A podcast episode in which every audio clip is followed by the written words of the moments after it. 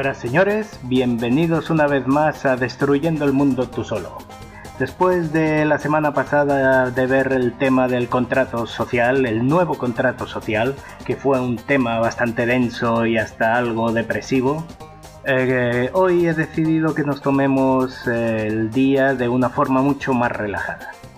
No vamos a dejar de entender cómo funciona este mundo. Yo creo que a través del entendimiento de él es cuando realmente nos sentimos motivados a destruirlo. Pero lo vamos a hacer de una forma eh, quizás un tanto más distendida. Quizás hasta algo más divertida. Yo soy Valky Destruye y hoy les traigo el cuento del paraíso desigual.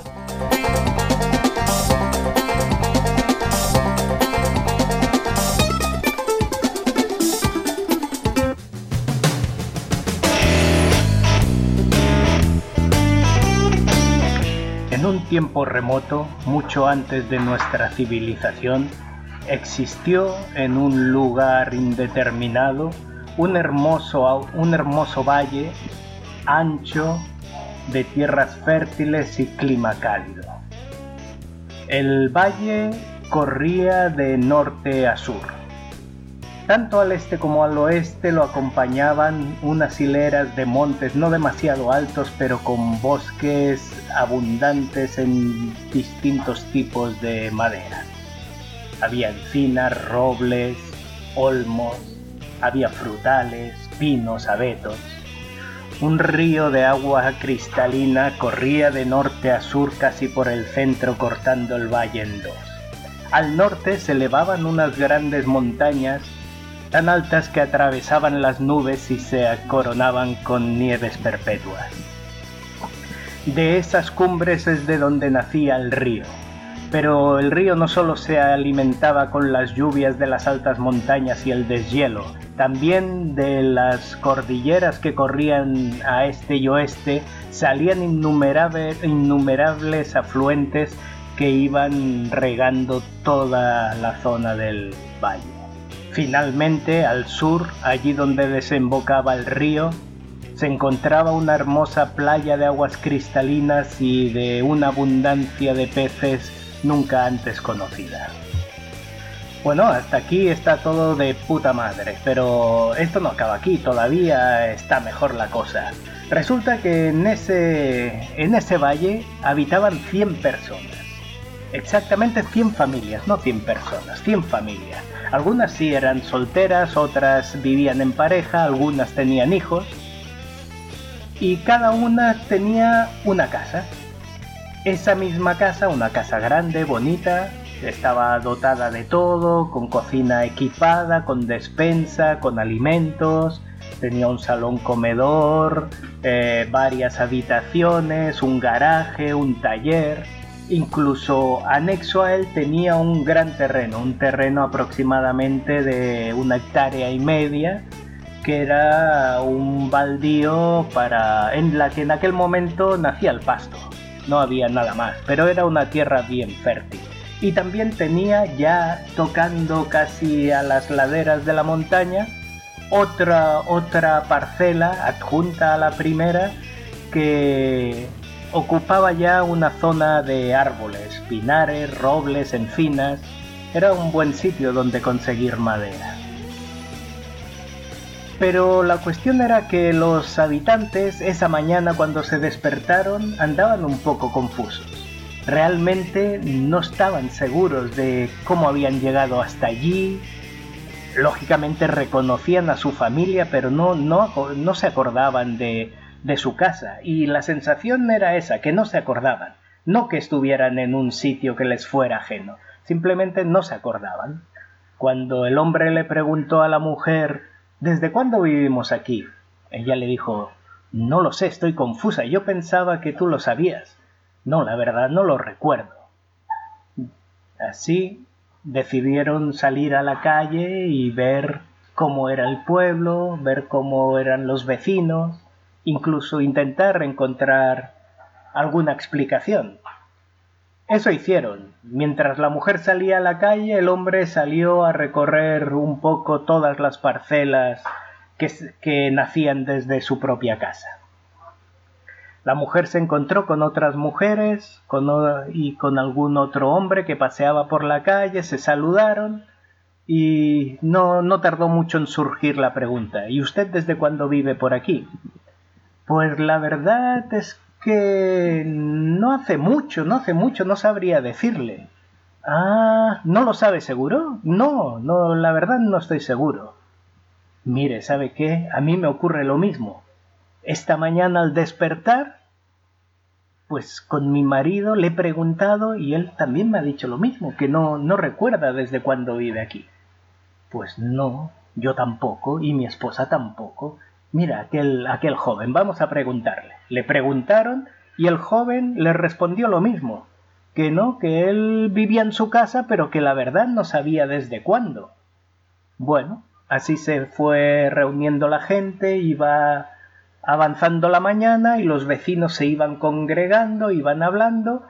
Había cierta inquietud por esa por ese problema común que nadie recordaba desde cuándo, pero a pesar de todo, todos estaban cómodos en, en, esa y consideraban que ese era su pueblo y que esa era su casa. Ellos reconocían perfectamente a sus familias, pero no conocían ni a los vecinos ni el lugar. Después, poco a poco, se fueron juntando todos los vecinos que habían ido a ver las parcelas, que habían ido a ver el río, y se encontraron junto al río en la calle principal que atravesaba todo el pueblo también de norte a sur paralelo al río. Estaban allí todos conversando cuando de pronto vieron que desde la parte del mar se acercaba un anciano. Veían como un señor mayor, cabeza un poco calva, con una gran melena por detrás, pelo blanco, un bigote, sin barba no vestía... No eran andrajos, pero no vestía demasiado bien. Bueno, esperaron, se hizo el silencio y el señor llegó. Era un hombre mayor, un anciano, y les dijo, Señores, este es su nuevo pueblo. Yo los he traído aquí y les voy a explicar cómo son sus casas y cómo van a vivir de ahora en adelante. Las casas en las que hoy han despertado son de su entera propiedad. Verán que son viviendas totalmente equipadas, amplias y amuebladas. Junto a ellas verán que tienen un terreno bastante plano, de una tierra muy fértil, que pueden utilizarla para lo que ustedes quieran, ya sea para agricultura, para ganadería. También tienen cercado un espacio donde hay árboles, y de ahí pueden conseguir madera o pueden utilizarlo para lo que ustedes necesiten. Pueden construir si necesitan más espacio, necesitan crear algún taller, lo que ustedes quieran. La casa en sí adjunta ya tiene un pequeño taller que verán que está llena de todo tipo de maquinaria, maquinaria y insumos para que ustedes puedan construir lo que quieran. Hay madera, hay hierro, hay tuberías, hay soldadores, hay sierras, hay sopletes, lo que necesiten lo tienen. Verán que sus casas todas constan de energía eléctrica, tienen agua y también tienen un sistema de comunicaciones. Todo eso es un servicio que tienen totalmente gratuito, no tienen que pagar nada por eso. Además, a través del servicio de comunicaciones ustedes pueden conectarse con unas bases de datos donde encontrarán todo. Libros, literatura de la que quieran, cursos, enseñanzas, manuales. Ahí encontrarán cualquier tipo de información. Quiero decirles que hacia el sur encontrarán un edificio grande que es una escuela. Allí pueden ir los niños a estudiar. Hay los profesores, a cada niño según su edad se les da la educación necesaria. También esto es gratuito. Hacia el norte encontrarán un hospital. Está también atendido, hay enfermeros, hay médicos, cualquier necesidad que tengan de salud, allí se la resolverán. También es totalmente gratuito, no han de pagar nada. En cuanto a los utensilios y a los a los insumos que tienen en sus eh, talleres, cualquier cosa que utilicen ni que gasten, se les será repuesta. automáticamente, no es que tenga que venir nadie. Si ustedes gastan tres tubos de hierro, al cabo del rato, si van a ver otra vez, verán que en el almacén hay tres tubos más. Están los mismos tubos que había. Si alguna máquina se estropea, como por arte de magia se volverá a arreglar. Así que siempre lo tendrán. Lo que ocurre con la despensa de alimentos es exactamente lo mismo. Allí hay de todo, carnes, pescados, verduras, legumbres, patatas, lo que necesiten. Hay de todo. Igualmente bebidas, licores, refrescos. Todo lo que ustedes utilicen se volverá a reponer por sí solo. A pesar de ello, ustedes también tienen en un sitio, en una de las habitaciones, la encontrarán una gran caja fuerte. Dentro de esa caja fuerte, cada uno de ustedes tiene 10 millones de monedas. Esos 10 millones son suyos para que ustedes los utilicen en lo que quieran. Todos los tienen. ¿De acuerdo? Otra cosa, en sus garajes no hay vehículos. Ustedes pueden pedir el vehículo que quieran y se les traerá. Así igualmente, los que prefieran no tener vehículo no tienen más que llamar a algún vehículo que se les les traerán un vehículo con conductor que los llevará al sitio donde deseen. Todo es gratuito. Y ya con estas indicaciones, pues ustedes sabrán cómo se organizan la vida. En todo caso, yo cada principio de mes, cada día uno, pasaré por el pueblo y nos reuniremos justo en este sitio para hablar y ver cómo les van las cosas. ¿Lo han entendido todo? La gente asintió, la gente estaba muy feliz. Tenían de todo, tenían dinero, todo se iba a reponer, nada les costaba dinero, estaban más que felices. El lugar era hermoso, las casas eran perfectas, tenían todo para disfrutar del ocio. ¿Qué más podían pedir? Bueno, se quedaron conformes, agradecieron al anciano y el anciano dio media vuelta y se fue por donde había venido. Así que las familias se saludaron, quedaron para cenar, para comer, para irse conociendo unos y otros, y todos regresaron a sus casas. Efectivamente todo lo que había contado el anciano era así, todo lo que había dicho que había estaba, y todo funcionaba tal y como había dicho. Tenían electricidad, tenían agua, los alimentos no se cansaban, no se agotaban, siempre había los mismos, los productos no se, estropeaban, los productos perecederos, era una maravilla. Lo curioso es que todos se preguntaban para qué querían el dinero. Todos tenían una fortuna, pero no, no sabían para qué utilizarla. En realidad todo lo que querían era gratuito. Bueno, empezaron a vivir con este sistema, empezaron a enviar a los niños a la escuela, cuando alguien tenía algún problema iba al hospital y lo demás era simplemente pasear, leer, andar, encontrarse con los amigos, tomarse algún refresco, jugar, hacer deporte, bueno, ocio, era una vida de ocio en la que todo era abundante y nada les faltaba.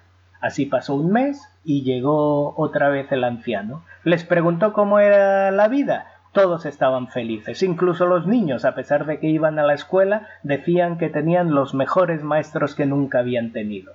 Una señora, una mujer mayor, quizás la mayor del pueblo, dijo que tuvo un problema de salud que fue al hospital, que la atendieron perfectamente, rápido y que su problema desapareció con las indicaciones que le dieron los médicos. Estaban todos fascinados, todos felices. Así el anciano dio otra vez media vuelta y quedaron para el mes que viene. Y estos encuentros se fueron repitiendo uno y otro y otro mes. Así pasaron seis meses, llegó a pasar un año, llegó a pasar dos años, tres años, los campos estaban llenos de hierba, no los utilizaban para nada, algunos sí habían decidido que ahí lo iban a utilizar para hacer deporte, se juntaban a jugar, quizás a fútbol, a veces, bueno, lo que se les ocurriera. alguno tenía carro, alguno tenía moto, paseaban por las cercanías, a veces iban al río a bañarse, todas las casas tenían piscina, hacían fiestas, era todo perfecto. Pero justo cuando se cumplieron los tres años, llegó el anciano una vez más el día uno del mes. Todo el pueblo se reunió con él, todos felices y sonrientes. Y el hombre les dijo, señores, tengo que darles una noticia. La verdad no puedo ya seguir ocupándome del pueblo. Así que lo que va a ocurrir es lo siguiente. Todo lo que han disfrutado hasta ahora lo pueden seguir disfrutando. No han de pagar absolutamente nada. Van a seguir teniendo el agua, la energía y las comunicaciones totalmente gratuitas. Todos los alimentos, todas las máquinas, todo lo que tienen en, el almacén es suyo. Pero como yo ya no me voy a poder ocupar, lo que va a ocurrir es que los alimentos ahora sí van a empezar a, agotarse. A medida que ustedes los consuman, tendrán menos. Lo mismo pasará con las cosas que tienen en el almacén. Todo lo que vayan consumiendo se irá agotando. A pesar de ello, ya saben que ustedes tienen herramientas, tienen el terreno, pueden criar animales, pueden pueden plantar lo que deseen, que les alimente en el futuro, así como pueden crear máquinas, pueden crear herramientas, hacer jaulas, todo lo que necesiten lo tienen. Yo todavía voy a poder eh, seguir ocupándome del pueblo por los próximos dos meses. Acabado ese periodo, todo lo que tienen empezará a disminuir a medida que lo utilicen. También les aconsejo que a partir de ahora utilicen eh, los refrigeradores y los congeladores que tienen para guardar los, los alimentos porque a partir de estos dos meses también se empezarán a estropear. Ya les digo, no se dejen coger por la hambruna, planten, críen animales, transformen materiales y hagan una vida normal. Yo en estos próximos meses ya no vendré. Simplemente de aquí dos meses, el día uno, todo como se ha mantenido hasta ahora acabará. Lo único que tendrán gratuito todavía será escuela, hospital, agua, energía y comunicaciones. ¿De acuerdo? Muy bien. Pues ha sido un placer conocerlos, tenerlos aquí y espero que les vaya muy bien. Les dejo todo lo que tienen, es propiedad de cada uno. Aprovechenlo. Hasta la vista. Y con estas palabras, el sabio, el señor mayor, el anciano, se dio la vuelta, se fue andando otra vez hacia el mar y ya nunca más lo vería. El impacto de la noticia fue muy fuerte para todo el pueblo. Entre ellos se encontraban y hablaban, pensaban, sacaban ideas del futuro. No sabían muy bien cómo iban a reaccionar. En las casas también se llevaban esas conversaciones. Hubo un señor, el señor Juan, que tuvo una idea y se la comentó a su esposa. Ana le dijo ¿Estás seguro de esto? Sí, mira, lo que voy a hacer es, aprovechando estos dos meses, voy a llamar para que me traigan eh, semillas de las cosas que más estamos consumiendo y voy a coger todo el terreno y lo voy a plantar. Yo creo que con todo el terreno que tenemos, una buena plantación podrá salir alimentos para todo el pueblo. Los plantaremos y cuando los saque los venderé a la gente. Aparte tendremos nuestra propia comida. También para la parte del bosque voy a pedir un par de terneros, unas dos vacas, también pediré un toro para poder criar, pediremos una pareja de cerdos, unas gallinas y unos conejos. Voy a hacer cercados, voy a hacer jaulas y los criaremos, sacaremos leche y cuando crezcan, cuando, cuando tengan el tamaño ideal, los mataremos y venderemos la carne. Ah, bueno, si tú crees que eso es una buena idea, sí, sí, lo voy a poner en marcha.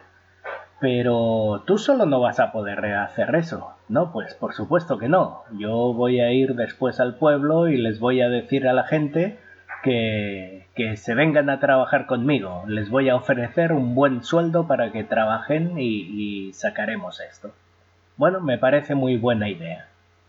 El señor Juan llamó, pidió todo lo que dijo, pidió también herramientas para labrar el campo y salió, salió a la calle a hablar con sus vecinos. La mujer, Ana, se quedó en casa, quedó haciendo la comida y esperando que regresara el marido. Al cabo de unas tres horas el hombre volvió y no traía muy buena cara. ¿Qué Juan? ¿Qué ha pasado? Pues mira, ¿sabes qué? Que he estado explicando mi plan a la gente y a todo el mundo le ha parecido fantástico. Todos se han alegrado mucho y me han animado a hacerlo. Incluso alguno me ha dicho que si había alguna cosa que yo no fuera a plantar, que se lo dijera porque él, él también plantaría. Pero cuando yo les decía que vinieran a trabajar conmigo, no, no ponían muy buena cara. Cuando les ofrecía el dinero, la verdad, me decían que no, que ellos no, para trabajar no tenían ganas. Y alguno me preguntó qué le ofrecía, lógicamente, un buen sueldo. Pero no, ninguno se animó, ninguno ha querido venir a trabajar. Bueno, no sé muy bien qué voy a hacer. Por ahora, el que me fastidió fue Pablo. ¿Sabes qué me dijo? Me dijo que pensándolo bien, mejor él iba a hacer eso y que yo no me preocupara, que en todo caso él me ofrecía un buen sueldo para que yo fuera a labrar la tierra. ¿Será estúpido? Yo soy millonario, ¿yo por qué voy a ir a labrar la tierra? Yo voy a montar el negocio. A eso Ana le contestó, sí es cierto, nosotros somos millonarios, pero en realidad ellos también. Así que por dinero yo creo que nadie va a trabajar. Pues si no van a trabajar por dinero, ¿por qué van a trabajar? Bah, olvidémoslo. Por ahora sigamos pasando estos dos meses. Y Ana le contestó, mira, yo creo que lo que habrá que hacer es cuando acaben estos dos meses, simplemente seguir llamando y que nos traigan los alimentos y las cosas que necesitamos. En todo caso, lo único que ocurrirá es que tendremos que pagarlas. Pues yo creo que sí, que tiene razón. Lo que pasa es que ya he hecho el pedido de las semillas y las herramientas y los animales. Bueno, algo haré con ello. Está muy bien. En otra casa, Eloy estaba reflexionando sobre el plan que tenía Juan. Le pareció muy buena idea, aunque quizás Eloy era más pragmático y entendía que por dinero difícilmente nadie iba a trabajar pero que la cuestión de los alimentos era una buena idea. Aunque él lo veía de otra forma. Hacer eh, toda la producción para el pueblo si nadie va a querer trabajar por dinero era complicado. Todos tenían dinero, todos podían llamar y pedir comida. Así que lo pensó de otra forma. Yo lo que voy a hacer es también labrar mi campo, pero solo un trozo justo lo necesario para alimentarme yo, para no tener que gastar mi dinero en pedir comida. Así que Eloy hizo el pedido, tenía en su cabeza un plan, hizo el pedido de los alimentos y de paso también pidió unas gallinas y unos conejos, no quiso complicarse más. Por otro lado, Octavio también en su casa, eh, excitado por la idea que le había comentado Juan, pensó que a la larga haría falta algún sitio donde vender todos los productos, y pensó que él podía ser dueño de la tienda. Entonces lo que hizo fue llamar y pedir todos los materiales eh, necesarios para en su terreno, en un trozo de su terreno, construir un pequeño local que sirviera como tienda y almacén.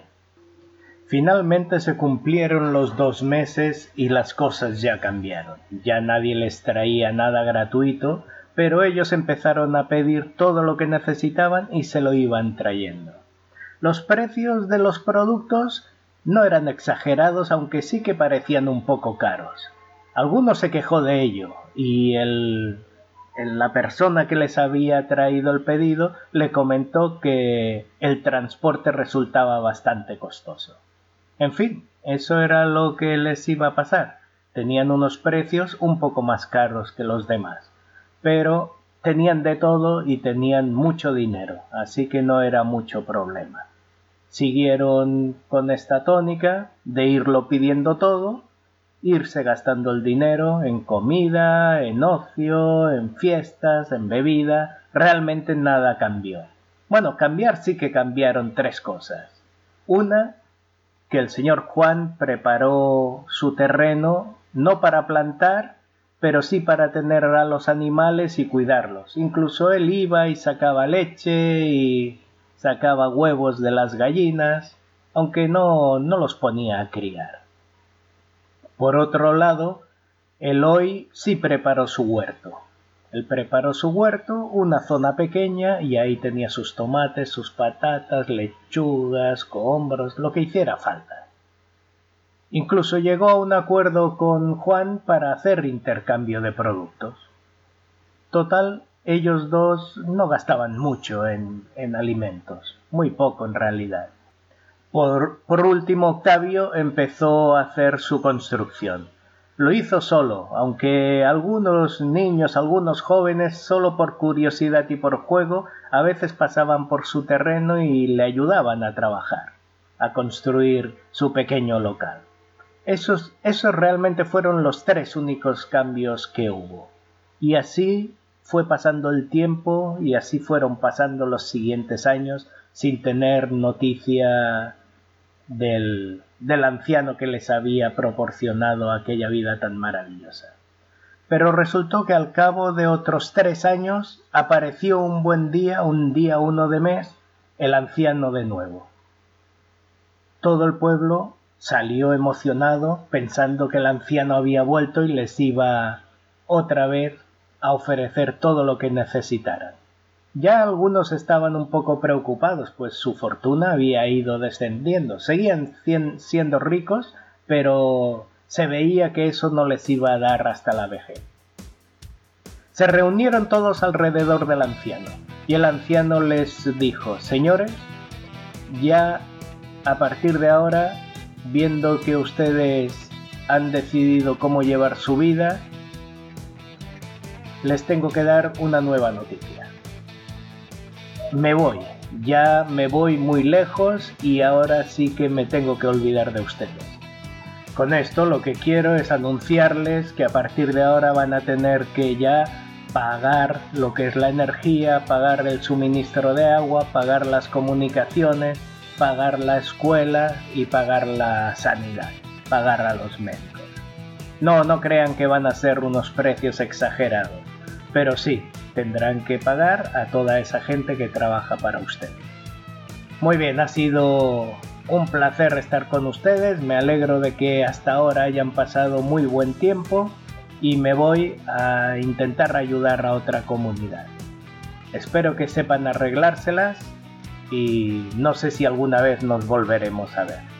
Adiós y con estas palabras el anciano dio media vuelta y se encaminó hacia el mar para desaparecer una vez más. Todo el pueblo quedó en shock. Las, noticias que habían traído no eran buenas, todo lo contrario, eran malas. Si en estos tres años transcurridos ya habían gastado una parte de su fortuna, ahora simplemente lo que les decían es que iban a tener más gastos. La cosa se estaba complicando.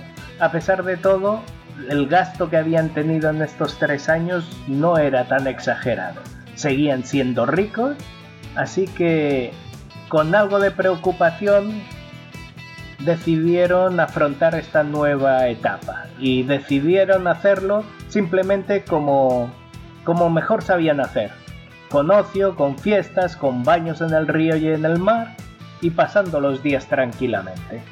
Todos eran ricos, así que ¿por qué preocuparse? Bueno, señoras, señores, lo vamos a dejar aquí para que no se haga tan largo. Esto es la primera parte del paraíso desigual. Esto ha sido Destruyendo el Mundo tú solo, yo soy Valky Destruye y les deseo un feliz día y una feliz destrucción. Hasta la semana que viene.